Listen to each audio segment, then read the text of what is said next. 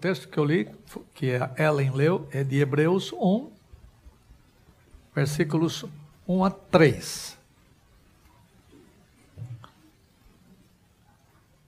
Eu comentei com as crianças alguma coisa que é muito comum nas nossas. Eu já devo ter falado esse, esse assunto com vocês, mas vou repetir, não importa. Tá? Ah, nós temos celebrações muito românticas do Natal. Um romantismo incrédulo, outro romantismo crente. No meio da turma romântica incrédula que sempre se deixa levar pela tradição, a preocupação é com árvore de Natal, enfeites, bolas, etc, etc. Vocês conhecem isso tudo. Na verdade, eu não tenho nada contra enfeites, eu até gostaria que as luzes de Natal, os enfeites, ficassem o ano inteiro pendurados nas árvores e é muito gostoso. Luz é bonito. Coisa que brilha é bonito. Então, mas não que isso tenha a ver diretamente com, de forma alguma, com o Senhor Jesus. É, nessa turma de mundanos, nós podemos uh, ver a celebração de uma maneira até ofensiva, desrespeitosa contra Deus. Eu, eu comentei a vocês que eu vi muitos filmes, é, mas o que me dói é que uma só vez não é mencionado o nome de Jesus nos filmes. Nenhuma vez. Pode verificar. E esses filmes são feitos numa terra que você conhece, ali no nordeste dos Estados Unidos, no, no Canadá, em parte lá. Nações outrora, digamos, construídas com base no Evangelho, lá no passado, mas que hoje perderam de vista todas as coisas bonitas, as significativas a respeito do Natal. E eles não querem nada com Jesus. Não há citação do nome Jesus uma vez sequer. Exceto quando canta um hino que não tem como escapar, não é? Porque o nome Jesus causa escândalo entre muitas pessoas das sociedades pós-modernas em que nós vivemos. O nome Jesus não é um nome bem-vindo. Mas todo mundo celebra o Natal. Todo mundo faz questão do Natal.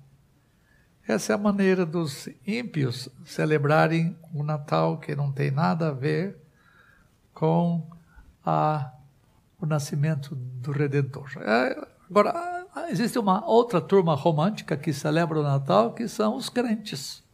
Para mim, isso é até mais dolorido, porque nós vemos nas casas, e o, o neto falou aqui da casa da avó, que tem presépio, nós prestamos atenção mais nos animaizinhos, nos, nos bonequinhos que representam os três reis magos, os pastores, os cavalinhos, os, os, os animais que ficavam no estábulo. E a gente não, não passa muito disto. Em poucos lares crentes existe a leitura do nascimento de Jesus, da Escritura, em poucos lares existem as orações, agradecendo a vinda do Redentor. Ah, o que se vê muito em lares cristãos é a gente uh, lembrar de Jesus Cristo como aquele menininho bonitinho, fica deitado no bercinho da manjedoura, não é? E nós nos esquecemos de voltar à Escritura para a celebração do Natal. Nós estamos há alguns dias do Natal. Hoje é dia 19, não é? A gente celebra daqui uns dias o Natal. E, mas entre nós crentes, é apenas ou não passa muito de uma reunião de família, onde nós comemos e bebemos à vontade. Isto é o Natal para muita gente de tradição cristã. Por isso que eu digo, o romantismo uh, do tempo nosso nas famílias cristãs. Então, quando você volta para a Escritura, mesmo as coisas românticas do Natal não fazem sentido se nós não vermos aquilo à luz da Escritura Sagrada. Então, quem que deve ser o celebrado do Natal? vou dar sete respostas, que eu já disse a vocês. Se alguém quiser ir embora antes de ter, do sermão, pode ir, porque você já sabe o que eu vou falar, não é? Sete coisas. Primeira coisa, É, quem é o celebrar o Natal? Jesus Cristo. Por quê? Porque ele é o herdeiro de todas as coisas. Nada mais do que isto. Afinal de contas, ele é o unigênito de Deus, o monogenes de Deus, aquele que é gerado de Deus e possui a mesma natureza do seu pai. É uma questão de direito ele ser herdeiro. É, quando meu pai morreu em 1983, ele não fez nenhum testamento, e ainda que ele fizesse, ele não tinha nada o que deixar. E se tivesse alguma coisa, eu tinha que repartir com seis outros irmãos. Ah, é parte do direito dos filhos na, na lei nossa que eles recebam a herança de seus pais. Mas quando morre, Deus não morreu e deixou o testamento. Deus fez com que o seu filho unigênito recebesse tudo o que pertencia a Deus.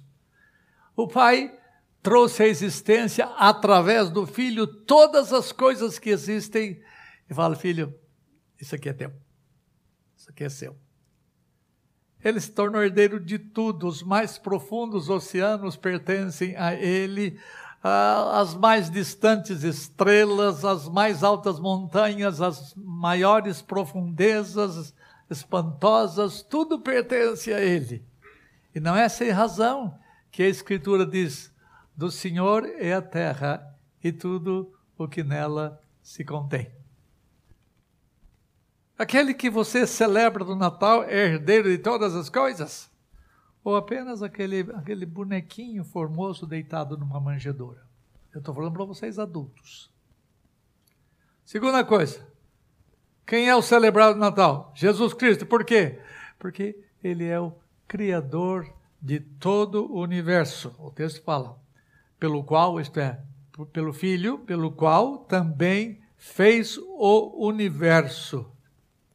Deus é o Criador do universo, mas ele fez todas as coisas, ele trouxe todas as coisas através do próprio filho que se tornou herdeiro de todas as coisas que pertencem ao seu pai. E o pai se serviu do seu filho para trazer à existência todas as coisas quando nada existia. Ele é o agente divino da criação.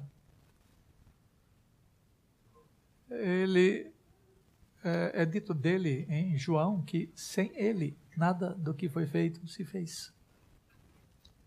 Sobre a origem deste universo, eu já comentei com vocês algum tempo atrás, você tem dois caminhos a seguir, caminhos a seguir. Ou você crê na criação, ou você crê em alguma forma de evolução.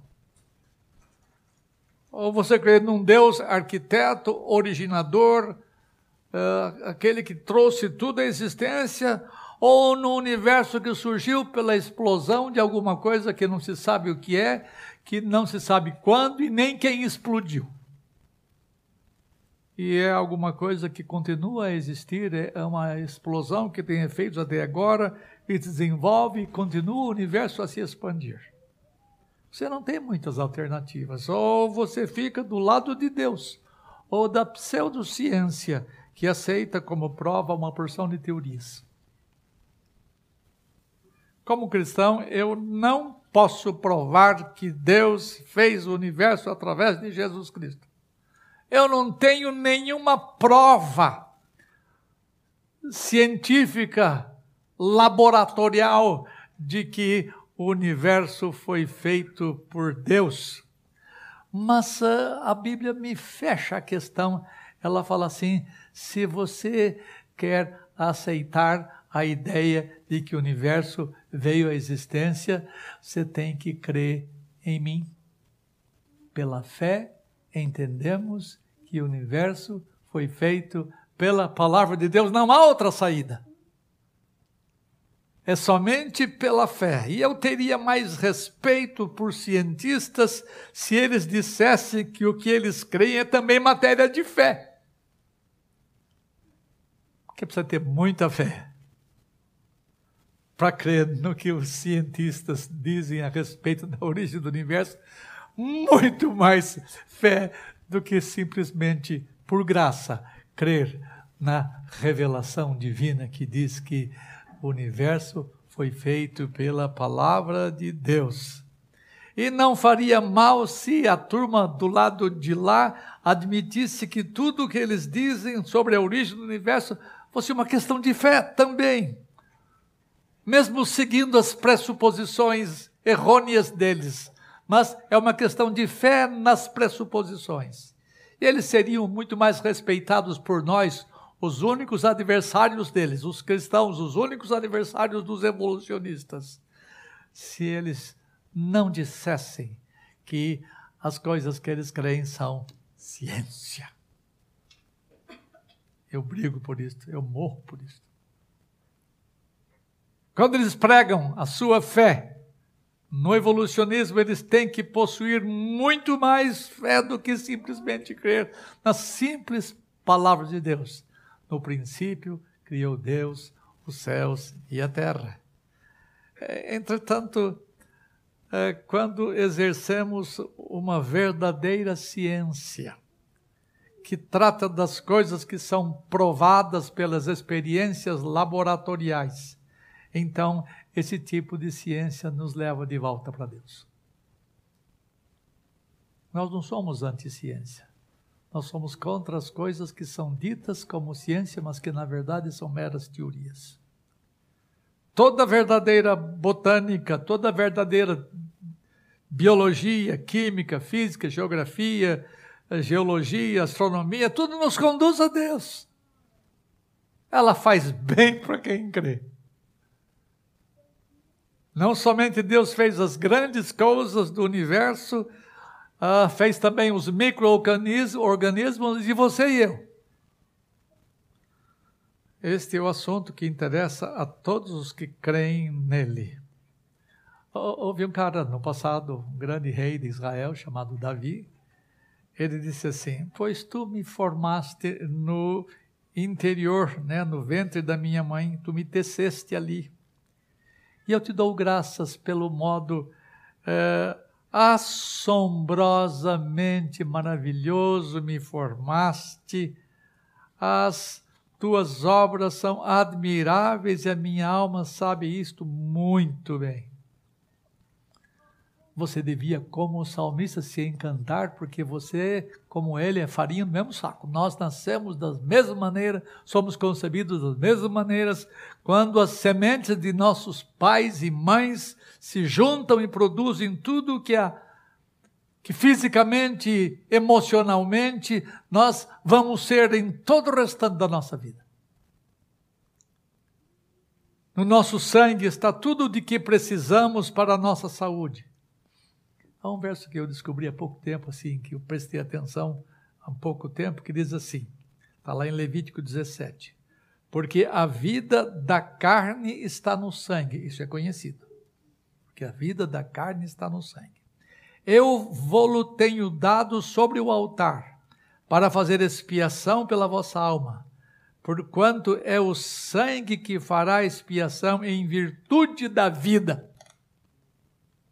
Esta afirmação, feita por Moisés por volta de 3.400 anos antes, uh, uh, ele fez uma afirmação quando nunca tinha havido nenhum estudo hematológico, isto é, nenhum estudo sobre o sangue. No entanto, é verdadeiro, absolutamente verdadeiro o que é dito aqui. O sangue é fluido de vida.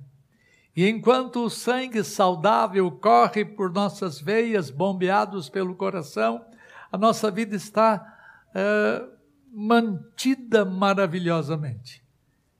E o, o sangue leva todos os nutrientes necessários para a nossa subsistência, remove as sujeiras que existem nele e oxigena todo o nosso corpo. Todos esses elementos são bombeados por todo o corpo, chegando às veias mais pequeninas, que são os capilares, produzindo vida em nosso corpo. Além disso, não uh, somente a vida física, mas também a vida espiritual vem pelo sangue. Quando Jesus fez expiação pelos nossos pecados, eh, Deus é o Criador de todas estas coisas. Entretanto, os incrédulos rejeitam a verdade de Deus, de que Deus trouxe à existência tudo. Eles são contra Deus, tornando-se uh, ateus. É contra a opinião dos ateístas que o escritor de Hebreus diz que Deus fez o universo pelo Filho. Essa é uma crença eminentemente bíblica e eu conclamo a todos os que me ouvem eh, nesta manhã que creio na verdade de Deus, crendo na palavra dele. Terceira coisa, quem que é o celebrado Natal? O menininho na manjedoura? Simplesmente, ele nunca cresceu, ele nunca tornou-se o que ele veio a ser. Quem é o celebrado Natal? Terceira resposta. Ele é o resplendor da glória. São coisas difíceis de falar, mas eu vou me arriscar. Ele que é o resplendor da glória. A palavra uh, grega usada para resplendor é, é apalgosmo. Não precisa guardar isso, por favor. Essa palavra diz respeito à luz que procede do sol. Entretanto, o texto não está falando da luz do sol, mas da luz da glória de Deus que é vista em Cristo Jesus e através de Cristo Jesus. Eu sei que moralmente Jesus Cristo nos apresenta o brilho de Deus. Quem me segue, diz a Escritura, não, me, não andará em trevas, mas verá a luz da vida. O mundo em que em que estamos vive em absolutas trevas espirituais de injustiça e de imoralidade. As trevas têm a ver com a separação de, que traz doença e morte. Somente Jesus Cristo pode livrar-nos, uh, os homens, ou livrar os homens da escuridão espiritual. Nesse sentido, ele é o apalgosmo, ele é aquele que resplende. É aquele que é o sol da justiça, que traz salvação em suas asas. É, Paulo, escrevendo na igreja de Corinto, disse assim: que Deus disse: das trevas resplandecerá a luz, Ele mesmo resplandeceu em nosso coração para a iluminação do conhecimento da glória de Deus na face de Jesus Cristo. E sem a presença do Filho de Deus, nós nunca haveríamos de contemplar nada formoso, nada belo, nada resplendente de que nós carecemos. Sem Jesus Cristo, a luz de Deus seria para sempre ausente neste mundo tenebroso. Se você não conhece a Jesus Cristo, e sempre há na igreja pessoas que não conhecem a Jesus Cristo, já ouviram falar dele, mas não têm nenhuma experiência relacional com ele nenhuma experiência vital com Ele, esse anda em trevas. Tomara não houvesse entre os que estão aqui nesta manhã gente em situação tenebrosa. A minha oração a Deus é que vocês creiam no celebrado do Natal. E não é apenas uma questão moral que o texto trata, porque ele é santo como Deus é, e Jesus Cristo é o resplendor de uma glória de luz física. Eu tenho a, a tendência de pensar que o resplendor é, da glória tem a ver com uma coisa brilhante, alguma coisa fulgurante. Várias vezes, eh, inclusive, acho que foi Estevão, e quando esteve perante ah, os céus abertos, os seus, o, seu, o seu rosto resplandeceu Jesus Cristo também resplandeceu, Moisés resplandeceu quando teve em face da glória de Deus. Há alguma coisa de luz física que um dia nós vamos contemplar. E Jesus Cristo é a expressão dessa glória. A luz inacessível de Deus. Lembra que Deus habita em luz inacessível, mas ela é vista por nós quando refletida pelo resplendor da glória que é Jesus Cristo. É, eu não entendo muito de, de glória porque nunca ninguém explicou o que significa. O Shekinah.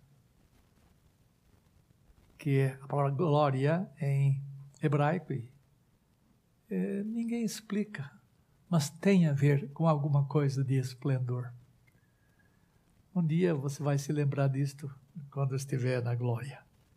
A luz do sol é o nosso ponto de referência maior quando nós olhamos para a abóbada celeste, porque o sol é o mais próximo. É a estrela mais próxima de nós, é aquela que fulgura e que traz luz. É, mas o que a luz é para o sol, assim Jesus Cristo é para Deus. Ele resplende quem Deus é. O sol é o máximo a respeito da ideia de luz, mas a luz do Criador excede em muito a luz da criação. Em muito. É essa luz de que Pedro fala que é a mais é, chama de maravilhosa luz. Ele não fala que a luz dos astros, que a luz do sol é maravilhosa luz, mas quando fala de Jesus Cristo, é a luz maravilhosa. Conquanto nós não podemos olhar ou não possamos olhar para Deus em sua glória, nós podemos olhar para Jesus Cristo, que também é homem e nos, e nos consegue mostrar a nós quem Deus é. Ele reflete quem Deus é sem que isto impeça que nós possamos vê-lo. Essa é a maravilha que Deus arranjou para que nós pudéssemos contemplar a sua glória em Cristo sem que ele nos eliminasse deste mundo. Lembra que jamais nenhum ser viu a Deus, uh, contemplou a glória de Deus. Moisés tentou, Deus disse: ah, ah, ninguém vai viver se uh, tentar ver o que eu sou na minha essência. Mas nós vamos ver através de Cristo Jesus. Quarta coisa. Jesus Cristo é a expressão exata do seu ser. Esse que deve ser o celebrado. Ele é expressão, é, é uma expressão análoga a esta anterior. É, ele é o resplendor da glória, e ao mesmo tempo diz que ele é a expressão exata do ser de Deus. Jesus Cristo reflete de maneira perfeita quem o seu Pai é. Os dois, isto é, Pai e Filho, eles possuem a mesma essência essencialmente, um não é maior do que o outro. A palavra grega, é, traduzida como expressão exata, é a palavra caráter. Caráter. E Jesus Cristo reflete perfeitamente o caráter de Deus, não é? Ele é a estampa do Deus verdadeiro. Ele possui a marca feita por um selo que torna o objeto estampado quando esculpido. Ele é a imagem do Deus invisível. Isso significa que ele é a reprodução exata de quem Deus é. E essa palavra caráter comunica a ideia de uma correspondência exata entre o pai e o filho. Por essa razão, quando o bocó do Felipe disse assim: Mostra-nos o Pai, que o Senhor já conhece. Mostra-nos o Pai, isso nos basta. Aí o que, que Jesus respondeu? Escreve meu pai? Olha para mim. Eu sou o caráter dele. Eu sou o resplendor da glória. Eu sou a expressão exata, caráter, expressão exata do seu ser. É interessante que Paulo usa uma outra palavra grega para expressar essa ideia de expressão exata. Ele diz assim: que Jesus Cristo é a imagem do Deus invisível. A palavra imagem no grego é eikon, de onde vem ícone. Ele reflete exatamente quem o pai dele é. Tudo foi criado por meio dele para ele, ele antes de todas as coisas, nele tudo subsiste, ele é o cabeça do corpo. E, e Paulo vai traçando todas as qualidades daquele que é o icon de Deus, o ícone de Deus. É, icon significa uma cópia precisa, exata, uma reprodução fiel, exata de quem Deus é. Então, essas duas expressões juntas, que é esplendor da glória e expressão exata do seu ser, apontam claramente para a divindade do celebrado do Natal. Não simplesmente aquele menininho que ficou deitado, chorando, que eh, fazia as coisas na cama, eh, tinha que ser limpo, não é? É mais que isto esse menino antes de ser menino era Deus. E quando se tornou menino, nunca deixou de ser Deus. Que é tratado aqui nestas frases que estamos estudando, estudando nessa manhã. Quinta coisa. Quem é o celebrado Natal? Jesus Cristo. O que, que ele é? Esse aqui é, é mais legal. Uma coisa mais bonita que a outra. Ele é o sustentador de todas as coisas. O texto fala: sustentando todas as coisas pela palavra do seu poder. O que me espanta do poder de Jesus Cristo não é simplesmente que ele trouxe todas as coisas à existência, mas ele sustenta todas as coisas para que elas não se deteriorem, para que elas não se desgastem. Todas as coisas têm a tendência de se deteriorar, porque elas são finitas e não existe nada do mundo criado que não sofra algum tipo de desgaste. Essa é a lei, a segunda lei da termodinâmica. Quem conhece vai entender o que eu disse. Não existe nada finito que não esteja sujeito a essa lei. No entanto, com seu poder, Jesus Cristo mantém todas as coisas e elas não desaparecem deste mundo. As estrelas são finitas, a terra é finita, tudo que existe precisa da ação preservadora de Jesus Cristo. Um pregador americano disse que eh, os Estados Unidos haveriam de enviar uma nave para o espaço para tentar definir a gravidade, para tentar esclarecer o que gravidade significa. E nós temos sabido por séculos que a gravidade é, existe, ela é perceptível, ela é mostrável, mas ninguém sabe como ela opera, ninguém sabe de onde ela vem, e ninguém sabe o que ela é. Ah, sabemos que há um vasto movimento na ciência procurando descobrir os, o que sustenta o universo. Eles querem saber qual é o poder que está por detrás dessa força poderosa, uh, que é. Qual é essa força última do universo? O que os cientistas querem saber, a Escritura já ensinou há muito tempo mesmo os mais simples dos crentes, que creem que o universo foi feito pela palavra de Deus, e creem estas coisas que eu estou lhes dizendo. Elas enxergam por quê? Porque é pela fé na palavra de Deus. É simples. Você não tem como provar muitas coisas, você tem que crer que Deus fez do jeito que ele fez e sempre será do jeito que ele fez. O texto fala aqui sobre quem é o sustentador. O texto não diz o que, mas quem está por detrás da sustentação, da preservação do universo. O universo não pode sustentar-se por seu próprio poder, mesmo por leis naturais criadas por Deus ou outras causas. É necessário que o universo seja sustentado por uma força fora dele aliena a ele, porque nada se autossustenta, nada. Jesus Cristo é o poder mantenedor, preservador, sustentador do universo. O texto fala sobre o instrumento da sustentação. Qual é o instrumento, doutor? Poder da sua palavra. Lembra que ah, o universo foi feito pela palavra criadora de Deus. E disse Deus: haja, fiat lux, e houve luz. Todo o universo foi feito pelo poder da palavra criadora, e essa palavra criadora é Jesus Cristo. Ele é o Verbo de Deus, ele é a palavra de Deus.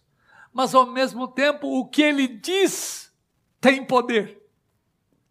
E Jesus Cristo é, sustenta todas as coisas pela palavra do seu poder, que é maior do que todas as forças nucleares existentes no universo ou de quaisquer outras forças presentes na natureza. O instrumento eh, da sustentação é a palavra de Deus. E o texto ainda fala do tempo da sustentação do universo. O verbo usado pelo escritor de Hebreus está no presente. Ele sustenta todas as coisas. Ah, quando Deus fez o universo, ele disse: haja e ouve. A matéria veio existir, a luz veio existir, tudo veio à existência, ou imediata ou imediatamente, ou seja, com o uso de meios ou sem o uso de meios, mas tudo veio à existência. Praticamente a criação é um ato, mas a sustentação é um processo. Porque ele continua a fazer isto, ele nunca vai parar de fazer isto. Espantem, eh, irmãos, quando a redenção se completar, quando houver novos céus e nova terra, aí você pensa, agora não precisa nada de sustentação, porque nada vai ser. Não. Tudo que é finito tem que ser sustentado e para sempre e sempre Jesus Cristo vai sustentar o universo. Porque tudo precisa ser sustentado. O pecado complica a deterioração das coisas.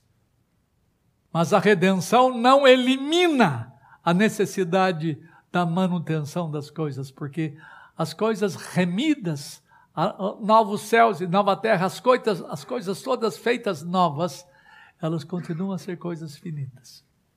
Jesus Cristo será sustentador de todas elas. É, inclusive você e eu.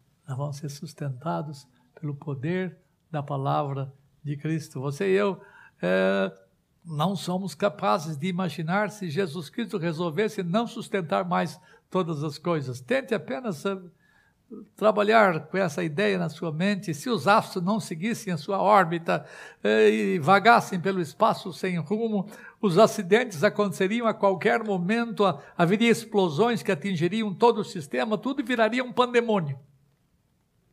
Nenhum cientista, seja ele matemático, ah, seja físico nuclear ou astrônomo, poderia exercer sua ciência sem o poder sustentador de Jesus Cristo. Imagine o que aconteceria se as leis da ciência variassem de uma hora para outra. A confusão para o universo seria imprevisível. Tome por, como exemplo a temperatura da Terra. Se o Sol se afastasse um pouco mais da Terra, nós morreríamos congelados. Se o Sol se aproximasse um pouquinho mais da Terra, nós morreríamos todos assados. Qualquer deslize das leis de Deus que governam o universo causaria um estrago tremendo nele. E Jesus Cristo tem o universo em suas mãos. Eu comentei sobre aquele cara que sustenta o globo terrestre, como é que é? O Atlas. O Atlas sustenta o globo terrestre. Jesus Cristo sustenta o universo todo nas suas mãos, que é composto de trilhões e sei lá quanto, não dá para contar. Tudo está debaixo do poder sustentador dele. E a ordem estabelecida no trajeto dos astros não acontece por acidente. Todas as coisas são mantidas nos seus lugares por causa da obra de Jesus Cristo.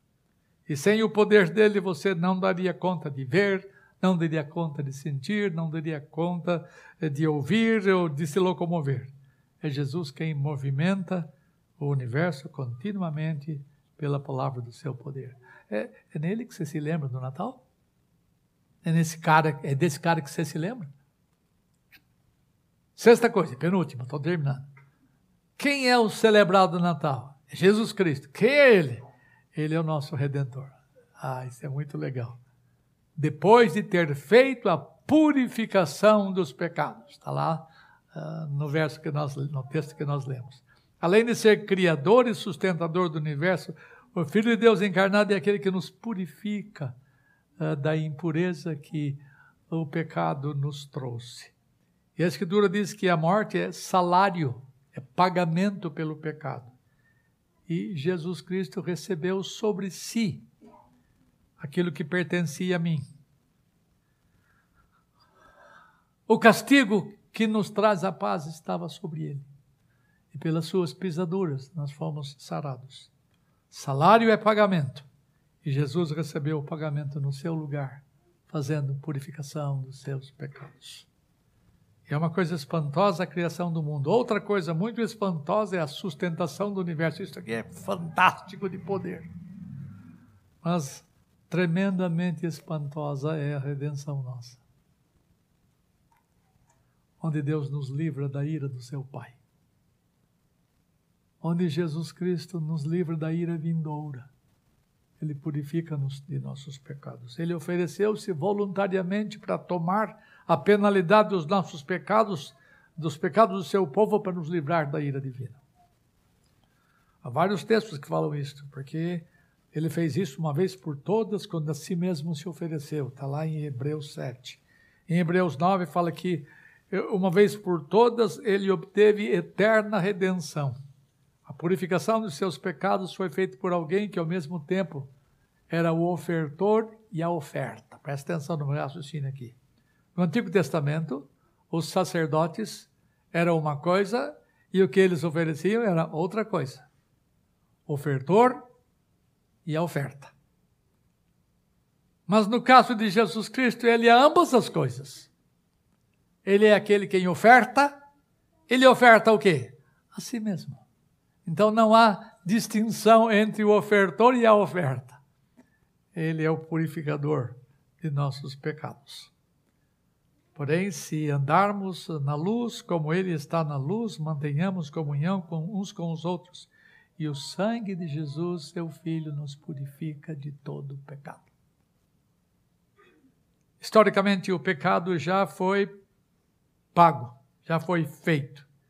Agora, o que foi feito por nós já acabou. Agora está sendo feito em nós. E Ele nos purifica cada dia de nossos pecados. Lembra que nós cantamos agora há pouco as misericórdias. Misericórdia é a não imputação de penalidade. As misericórdias são renovadas cada manhã. Significa que o sangue de Jesus Cristo nos limpa cada dia dos nossos pecados. Em termos de pagamento, já foi completado. Em termos de execução, na nossa vida pessoal, é uma coisa que acontece sempre. Uh, última coisa. Jesus Cristo recebeu uma posição majestosa. É desse cara que você deve se lembrar quando celebra o Natal não do bonequinho deitado na manjedoura. É, é verdade, você deve lembrar-se que ele ficou numa manjedoura, mas ele saiu da manjedoura e ele cresceu, e ele tornou-se homem, ele deu-se a si mesmo por nós. E a Escritura atribui esses títulos todos a ele, esses sete títulos a ele. E o último aqui é que ele é majestoso, ele recebeu uma posição majestosa. O texto fala: depois de ter feito a purificação dos pecados, isto é, depois do estado de humilhação, veio o estado de glória. Depois de ter feito a purificação dos pecados, assentou-se à direita da majestade nos lugares celestiais, nas alturas. É, ele foi levado deste mundo, indo para um lugar onde Deus habita gloriosamente, e o texto chama de alturas ou lugares elevados. Depois de completar a redenção aqui, depois de gritar, está consumado, ele foi colocado à destra da majestade e hoje ele é administrador do reino de Deus. Há vários textos da Escritura que falam a respeito dele estar assentado à destra de Deus. Romanos 8, 34, 1 Pedro 3, 22, Hebreus 12, todos falam que ele foi assentado à destra da majestade. Ele foi elevado a um estado de exaltação depois de passar pelo estado de humilhação. O seu estado de humilhação durou todo o tempo em que ele esteve conosco. Mas o estado de exaltação é interminável. É para todos sempre. E há vários textos, é, Apocalipse 5, 1 a 13, fala da exaltação de nosso Senhor Jesus Cristo. É a majestade ao lado da majestade a majestade Pai, tendo ao lado a majestade o Filho. E hoje Jesus Cristo está no centro do universo, governando majestosamente todas as coisas. Esse é o carinha que estava lá no berçário. Berçário não. Ah, no estábulo, na manjedoura. Não é? E foi assim que os apóstolos ensinaram. Ele é o Rei dos Reis e hoje ele é o Senhor dos Senhores e ele está na mesma posição de seu Pai no trono. Estar junto a, ao trono é estar numa posição de extrema honra que o pai poderia dar somente ao único filho, isto é, aquele que possuía a mesma natureza dele. Esse é o lugar de honra que ele ocupa hoje. Você vai para casa essa semana, e lá em casa, com parentes e familiares, se você puder, não deixe de falar de quem é o celebrado do Natal. Quando você for ensinar para o seu filho, quando você for ensinar para as suas crianças, mostra quem é verdadeiramente aquele que ficou na manjedoura por alguns meses. Ele é mais elevado que os céus. Ele é mais poderoso do que todas as forças juntas existentes do universo. Ele sustenta todas as coisas, além de ter trazido todas elas à existência.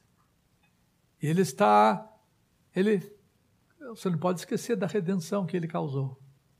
Não deixe de falar disto. Mas hoje ele não é mais o humilhado que viveu entre nós. Hoje ele é exaltado Antes ele desceu para nós. Amanhã nós vamos subir com ele. Subir para ele. Conta para os seus filhos, conta para os seus parentes que você vai visitar nesse Natal quem é Jesus Cristo, quem é o celebrado Natal. Se você puder assistir algum filme de Natal na televisão, assiste e fala: cadê o celebrado Natal? Conta para eles quem é que está deve estar no cenário? Quem é que deve estar na, como alvo de nossas celebrações? Só o Hanukkah e a festa das luzes? Ele não é a festa das luzes, ele é a luz. Ele não é somente alguém muito gente boa, alguém que cuida de pessoas, etc. Ele é o próprio Deus tornado homem. E além disso, vai e conta aos outros o que Deus fez por ti.